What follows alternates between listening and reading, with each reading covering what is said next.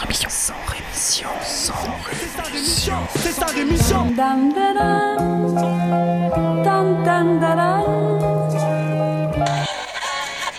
de mon sang rémission. Des médias en masse, leur discours fout des audits. Tu parles du bruit et des odeurs, les plus polis parlent d'exotisme.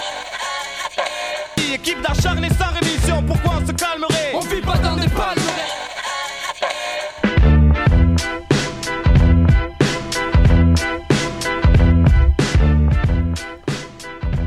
Et bonjour à toutes et bonjour à tous, bienvenue dans Sans Rémission. Sans Rémission, je vous le rappelle, est un genre de journal d'infos un peu différent de ce que vous pourriez voir sur BFM, écouter sur Inter ou lire dans Le Monde.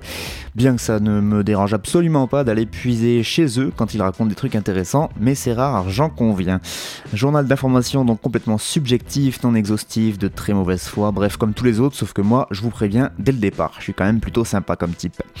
Et aujourd'hui dans Sans Rémission, il sera question du Chili, du Maroc ou encore du Congo. Et puis au niveau national, on ira à Strasbourg. Et euh, voilà, on se posera aussi quelques petites questions euh, donc euh, sur notre magnifique démocratie française et ses rapports avec la dictature soudanaise. Bref, que des questions super intéressantes.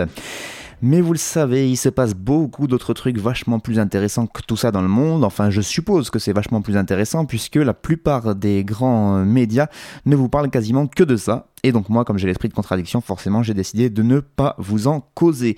Donc pas un mot aujourd'hui sur le gouvernement français qui envisage d'allonger à 90 jours, contre 45 auparavant, la durée de la rétention administrative pour les étrangers en attente d'expulsion.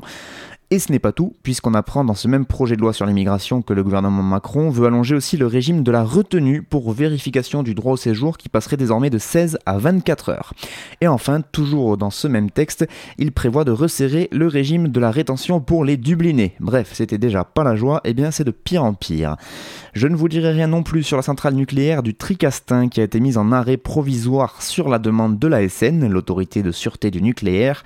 L'ASN qui juge en effet insuffisante en cas de séisme la résistance d'une partie de la digue du canal de Donzère-Mondragon, digue censée protéger la centrale des inondations. Un risque pourtant déjà relevé il y a déjà 10 ans de ça. EDF a immédiatement fait savoir qu'il appliquerait la décision de l'ASN dans les meilleurs délais, tout en précisant qu'il ne voyait pas la nécessité d'arrêter les 4 réacteurs pendant la durée des travaux. Bah non, pourquoi les arrêter? Autant continuer, hein, ça risque rien, c'est bien connu. Je ne vous parlerai pas non plus de la politique pour les riches qui continue de la part du gouvernement, alors que le rognage des APL va être mis en œuvre, on apprend qu'ils veulent enlever les yachts et autres voitures de luxe de l'impôt sur la fortune. Bah oui, hein, l'impôt sur la fortune qui vraiment décidément se retrouve comme une coquille vide, on se demande de plus en plus à quoi il sert. Et pendant ce temps, donc, les pauvres crèvent de partout, et entre autres dans les immeubles pourris, euh, dans des apparts pourris qu'ils louent avec leur APL pourri. En effet, ce week-end à Mulhouse, 5 personnes, dont 4 enfants, sont mortes dans l'incendie d'un immeuble.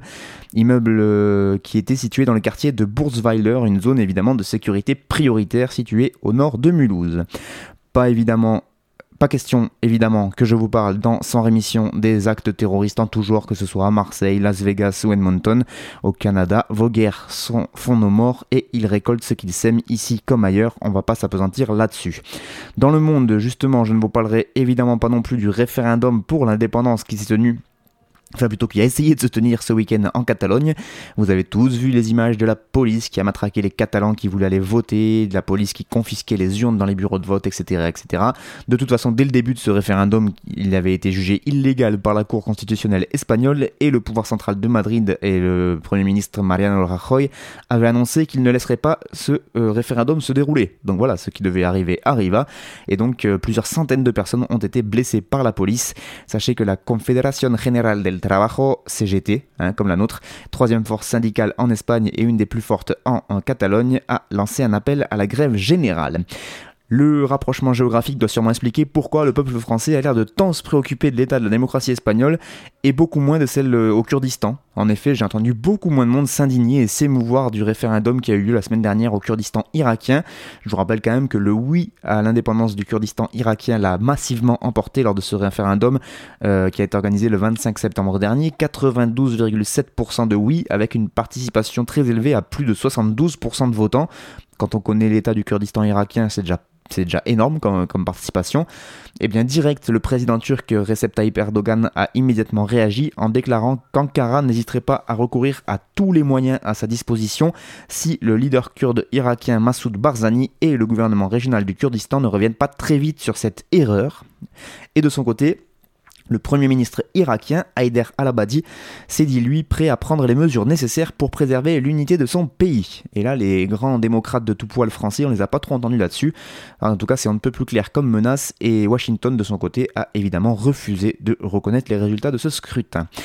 Pas un mot non plus sur la Suède et cette manifestation néo-nazie qui devait se tenir ce week-end mais qui a tourné court face à une mobilisation encore plus importante de la part des antifascistes. Une centaine de crânes rasés contre quelques milliers de noirs et rouges et la police au milieu qui essaye de les séparer. Une belle démonstration. Pas un mot non plus sur le Brésil où un millier de policiers et militaires ont été mobilisés après des violences dans la plus grande favela de Rio de Janeiro, la favela Rocinha, où vit environ 70 000 personnes. Euh, ils vivent au rythme des affrontements entre les différents cartels. Cette favela avait pourtant été le symbole de la politique de pacification de l'État de Rio de Janeiro juste avant la Coupe du Monde de foot de 2014 et les JO de 2016 l'année dernière. Mais bizarrement, la violence et la criminalité ont repris juste après la fin de ces événements sportifs. Allez comprendre. Enfin, pas un mot non plus sur le droit des homosexuels dans le monde. En effet, pendant que la loi sur le mariage pour tous est officiellement entrée en vigueur ce week-end en Allemagne et que la première union homosexuelle a été célébrée à Berlin, on apprend dans le même temps que l'Azerbaïdjan mène des arrestations de masse contre les gays et les trans du pays. C'est l'ONG suédoise Civil Rights Defenders qui tire la sonnette d'alarme et qui explique dans son rapport que des détenus ont été battus, insultés, contraints à passer un examen médical et les femmes trans ont vu leur canne rasée de force. Des mesures qui rappellent fortement celles mises en place par le voisin tchétchène Ramzan Kadyrov, grand ami de Gérard Depardieu. Mais ça aussi, ça n'a pas l'air de trop le préoccuper.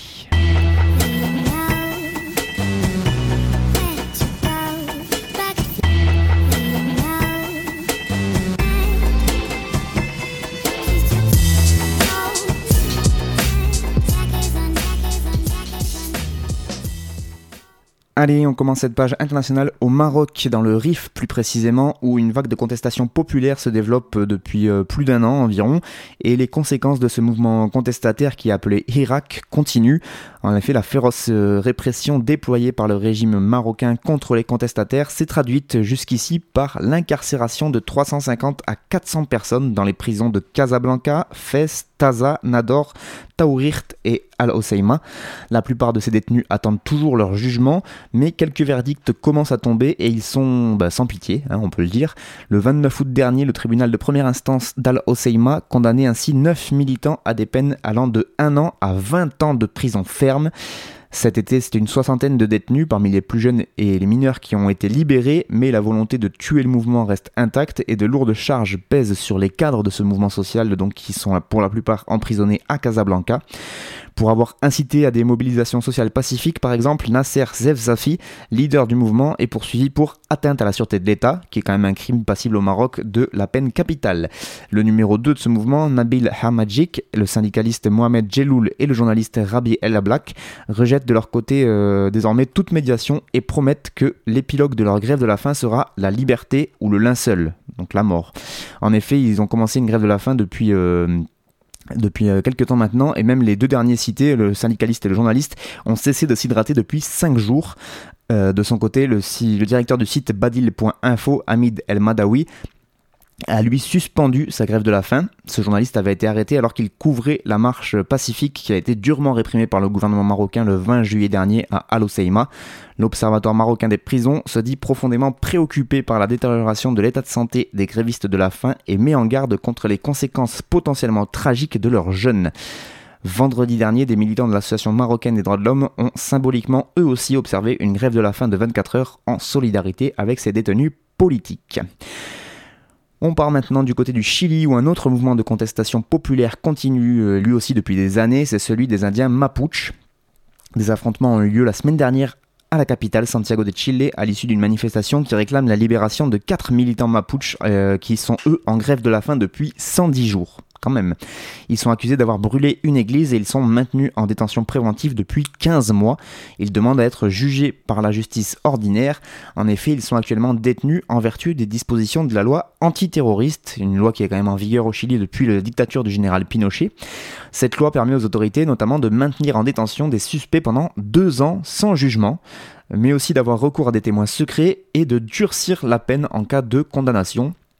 Pour rappel, le peuple mapuche a combattu la conquête espagnole pendant près de trois siècles, compte aujourd'hui une population de 700 000 personnes sur les 17 millions d'habitants que compte le Chili.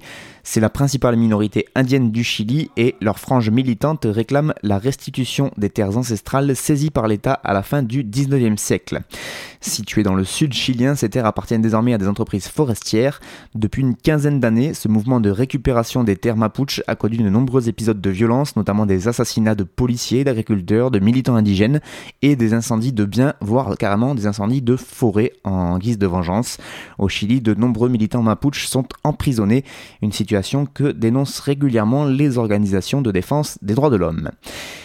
Et on va finir euh, du côté du Congo maintenant, où l'ONG Survival International met en cause deux autres ONG euh, protectrices de l'environnement. Elles, euh, on retrouve la très célèbre ONG suisse WWF, World Wildlife Fund, donc le Fonds mondial pour la nature, et l'ONG américaine WCS, Wildlife Conservation Society, donc Société pour la conservation de la vie sauvage. Très implantée dans le bassin du Congo, elle joue un rôle de premier plan dans la mise en œuvre des politiques de protection de la nature des gouvernements locaux, ces deux ONG, et elles reçoivent pour cela d'importants financements des bailleurs étrangers. Bah ça fait du bien de gérer, euh, ça fait bien, pardon, d'un point de vue extérieur, de gérer les forêts euh, africaines. La gestion des aires protégées leur est ainsi souvent directement confiée et avec elle donc celle des milices anti-braconnage qui sont euh, les protagonistes des exactions commises à l'encontre des pygmées selon l'ONG Survival International. En effet, les témoignages des pygmées qui est rassemblé par cette ONG dans trois pays du bassin du fleuve Congo, donc le Cameroun, la Centrafrique et le Congo-Brazzaville, ces témoignages font la lumière sur des violences infligées à ce peuple des forêts pour les tenir à distance de ces aires naturelles protégées. Survival International, qui travaille de longue date euh, aux côtés de ces populations marginalisées, retrace l'histoire de ces relations conflictuelles en publiant des témoignages qui remontent même au début des années 90. Les derniers témoignages ont eux été recueillis euh, cette année dans le sud-ouest du Cameroun et au Congo, ainsi qu'en 2016 à l'extrême sud-est de la Centrafrique. Au cours de cette période, entre le, début des années 90 et aujourd'hui, une dizaine de parcs nationaux ont été créés dans cette région, dont la biodiversité est parmi la plus riche au monde. Certaines, comme la réserve d'Ozala Kokua, couvrent des superficies immenses de plus de 100 000 km et elles ont été en fait dessinées en absorbant des terres où vivaient des tribus autochtones, notamment des milliers de pygmées Baka et Bayaka. Les Baka et Bayaka, comme des douzaines d'autres tribus du bassin du Congo, sont chassés illégalement de leurs terres ancestrales à l'intérieur et parfois même à l'extérieur des aires protégées. Ils sont accusés de braconnage quand en fait ils chassent pour nourrir leur famille, dénonce l'ONG Survival International. Pour pour elle, ces deux ONG, qu'elle qualifie d'industrielles, ne peuvent pas se retrancher derrière le fait que ce sont les gouvernements qui décident d'interdire la chasse ou l'accès au parc. Ces mêmes gouvernements dépendent de leur soutien financier, technique et logistique, et donc elles doivent faire tout ce qui est en leur pouvoir pour protéger la population de ces abus. Survival qui rappelle aussi leur engagement d'obtenir le consentement libre, informé et préalable des populations autochtones avant d'imposer tout programme de conservation. De son côté, l'ONG WCS, euh, l'ONG américaine, a contesté les affirmations de Survival. Et euh, ce n'est pas la première fois que le WWF, de son côté, est ciblé, puisqu'en décembre 2016, et c'est un fait sans précédent, l'Organisation de coopération et de développement économique, la fameuse OCDE, avait accepté de recevoir la plainte déposée par l'ONG Survival contre l'ONG WWF pour violation des droits de l'homme contre les Baka du Cameroun. Donc ça pouvait être un début de victoire, je vous en avais parlé à l'époque. Et eh bien la médiation engagée depuis cette date n'a cependant pas abouti et le 5 septembre dernier, Survival a annoncé son retrait de cette procédure en critiquant notamment le manque d'impartialité des médiateurs. Donc c'est quand même pas gagné. Et puisqu'on parle de colonialisme vert, économique, etc., tout ce que vous voulez, sachez qu'il y a quand même 57 enfants, majoritairement autochtones évidemment, qui sont morts suite à l'ouverture d'une route forestière ayant enchaîné la propagation de maladies infectieuses et la prolifération de moustiques dans une concession forestière au Congo. Ce drame a été révélé le 18 septembre dernier par l'Observatoire congolais des droits de l'homme, mais en fait le drame remonte au mois de septembre 2016. Il a fallu d'abord qu'une mission d'enquête de l'Organisation des droits de l'homme euh, donc euh, congolaise en juillet dernier pour qu'il soit découvert. C'est la société CIB Olam, qui est la société qui a ouvert cette route forestière, elle reconnaît que l'ouverture de cette route en zone marécageuse a favorisé la stagnation des eaux de pluie en formant des mares, créant ainsi la prolifération de moustiques qui ont eux-mêmes véhiculé la malaria. L'Observatoire des droits de l'homme juge l'entreprise responsable pour ne pas avoir correctement évalué les risques et donc demande euh, réparation pour les familles.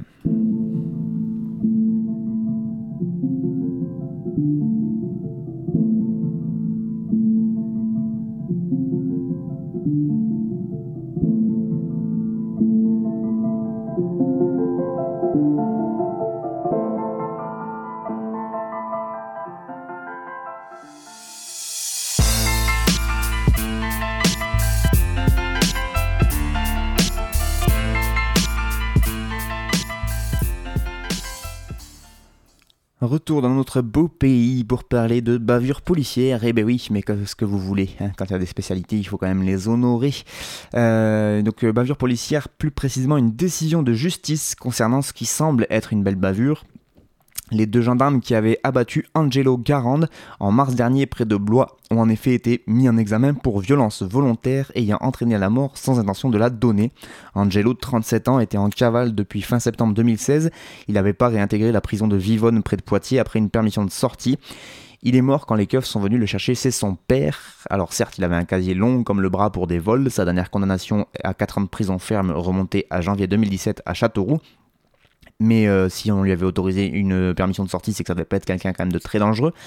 Et donc fin avril, le procureur avait justifié l'intervention du GIGN pour le choper, diligenté par le tribunal de grande instance de Poitiers. Il l'avait euh, donc justifié par la dangerosité du détenu. Donc c'est une nouveauté, titulaire d'une vingtaine de mentions au casier judiciaire. Donc oui, effectivement, il avait un gros casier, mais c'était pas pour des faits de violence, c'était des faits de vol.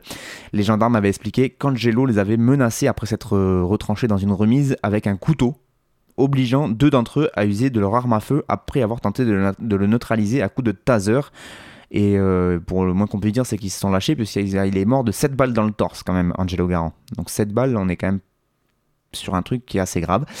Ils ont euh, été laissés libres et sans mesure de sûreté, évidemment, les deux keufs, et l'information judiciaire ouverte en avril dernier se poursuit, a déclaré le procureur. La famille de la victime demande justice et vérité pour Angelo, comme pour les autres victimes de la violence des forces de l'ordre. On continue dans la série L'État français est une formidable démocratie avec ces infos parues tout récemment sur le site Street Press et des témoignages assez édifiants. Euh, le 17 mars dernier par exemple, on a Mohamed, un Soudanais d'à peine 30 ans qui est remis aux mains de la police de son pays après avoir été expulsé de la France, donc remis aux mains de la police soudanaise après avoir été expulsé de la France. À la descente de l'avion, la police française m'a confié à la police soudanaise. Celle-ci m'a mise en prison pour m'interroger, explique Mohamed dans ce témoignage donc recueilli par le collectif La Chapelle Debout que Strict Press a pu consulter. Quelques semaines plus tôt, Mohamed, donc un Darfouri d'une minorité oppressée et qui était déjà passé par les geôles soudanaises, avait reçu la visite d'une délégation soudanaise alors qu'il était enfermé au centre de rétention du Ménilamlo. Il déclare Ils m'ont dit qu'ils faisaient partie d'une organisation humanitaire qui aide les exilés. Ils avaient l'air bizarres, c'est pour ça que je suis resté méfiant et surtout plutôt silencieux, c'est ce qu'il explique. Eh bien, selon les informations que Street Press a pu récolter, cette délégation soi-disant humanitaire faisait en fait partie d'une mission d'identification du régime soudanais. Entre janvier et mars 2017, ce petit groupe de fonctionnaires du régime, donc en provenance de Khartoum, la capitale, euh, selon des sources proches du dossier, il s'agirait même carrément de militaires, cette délégation a visité au moins trois centres de rétention en France, puisqu'on les a vus du côté de Marseille, de Coquel et du Ménilamlo. Donc, la visite de ces représentants de la dictature avait reçu l'aval de la France. C'est en tout cas ce qu'ont confirmé à Street Press deux sources au ministère de l'Intérieur. Le but de cette délégation, déterminer l'identité de Soudanais et ainsi permettre leur expulsion par la France. Suite à leur passage, au moins quatre exilés ont été expulsés euh, vers le Soudan, tous les quatre déclarés être menacés par la police dans leur pays, mais ça ce n'est que la partie émergée de l'iceberg. Street Press a remonté la piste de la collaboration policière entre le Soudan et la France et, aux surprises, les relations entre ces deux pays ne datent pas d'hier, puisque depuis 2014, la France collabore activement avec le régime soudanais. Régime soudanais qui, on peut le rappeler, est dirigé quand même d'une main de fer, c'est le moins qu'on puisse dire, et ce depuis 28 ans par le général Omar El-Béchir. Donc une collaboration en bonne et due forme pour favoriser le renvoi au pays des Soudanais réfugiés en hexagone. Partage des informations, accueil d'agents soudanais chargés d'identifier les réfugiés et même utilisation de bases de données euh, de la part de la police soudanaise par les keufs français. Bref, une réelle coopération, mais ça risque de faire tiquer un petit peu les défenseurs des droits de l'homme puisqu'en 2008, la Cour pénale internationale a émis carrément un mandat d'arrêt à l'encontre de Omar el-Béchir, dictateur soudanais, puisqu'il est tout simplement soupçonné de crimes de génocide et crimes contre l'humanité et crimes de guerre. Voilà, je les ai tous dit. Donc c'est quand même assez aberrant qu'on puisse encore collaborer avec ce genre de régime. Vous pouvez retrouver euh, toute l'enquête sur le site Street Press, parce que là je vais un peu écourter, mais il y a encore beaucoup beaucoup de témoignages qui sont assez impressionnants. Et pour finir ces informations nationales, on va aller cette fois du côté de Strasbourg avec une lutte qui commence, mais qui pourrait assez rapidement, pourquoi pas, prendre un peu plus d'ampleur et devenir une bonne nouvelle, une nouvelle bonne grosse épine dans le pied de notre Nicolas Hulot national. En effet, entre 2000 et 3000 personnes ont défilé le week-end dernier à Strasbourg contre un projet de contournement autoroutier, de la capitale alsacienne. Ce projet s'appelle Grand Grand Contournement Ouest, GCO, il est qualifié évidemment par ses détracteurs d'inutile, de dévastateur pour l'environnement. Le prix à payer est beaucoup trop élevé pour notre environnement, c'est ce qu'a déclaré Stéphane Giraud, président de l'association Alsace Nature. Ce projet GCO, Grand Contournement Ouest, a pris forme dans les années 70. Depuis, il a régulièrement été abandonné avant d'être véritablement relancé à la fin des années 90. Il a pour but de délester l'autoroute A35 qui est régulièrement engorgée en absorbant le trafic du nord au sud de l'Alsace. Le gouvernement a concédé début 2016 à Arcos, filiale du groupe Vinci, aux surprises, la construction de cette rocade de 24 km qui sera payante. Bah oui, à Vinci, c'est quand même pas des philanthropes, ils font ça pas que pour la charité chrétienne. Ce chantier, estimé à 550 millions d'euros, a pris du retard, notamment sous la pression constante des opposants qui multiplient les manifestations, les recours euh, ou encore les recours juridiques. Initialement, Vinci avait évoqué une date de mise en service de l'autoroute à l'automne 2020, mais un report est de plus en plus probable. En effet, la construction doit débuter au premier trimestre 2018 après qu'en juillet, les experts du Conseil national de la protection de la nature aient rendu un avis défavorable.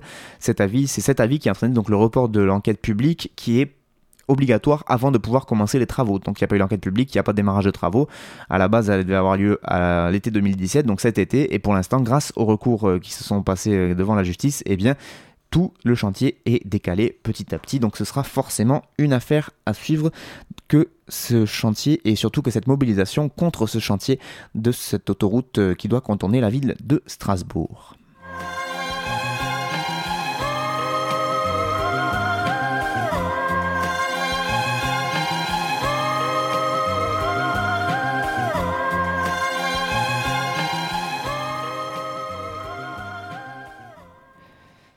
Voilà, c'est la fin de ce sans rémission pour cette semaine. Merci beaucoup à vous de l'avoir suivi. Je vous donne rendez-vous la semaine prochaine pour toujours plus d'infos. Je vous rappelle aussi que cette émission est donc diffusée sur Radio Escapade le samedi à midi, le dimanche à 19h et que vous pouvez aussi la réécouter en entier et la télécharger sur l'audioblog situé sur la plateforme d'Arte Radio. Donc vous tapez audioblog Arte Radio sur n'importe quel moteur de recherche et ensuite vous tapez sans rémission et vous pourrez donc euh, télécharger allègrement chaque émission je vous propose. Très très bonne continuation à toutes et à tous.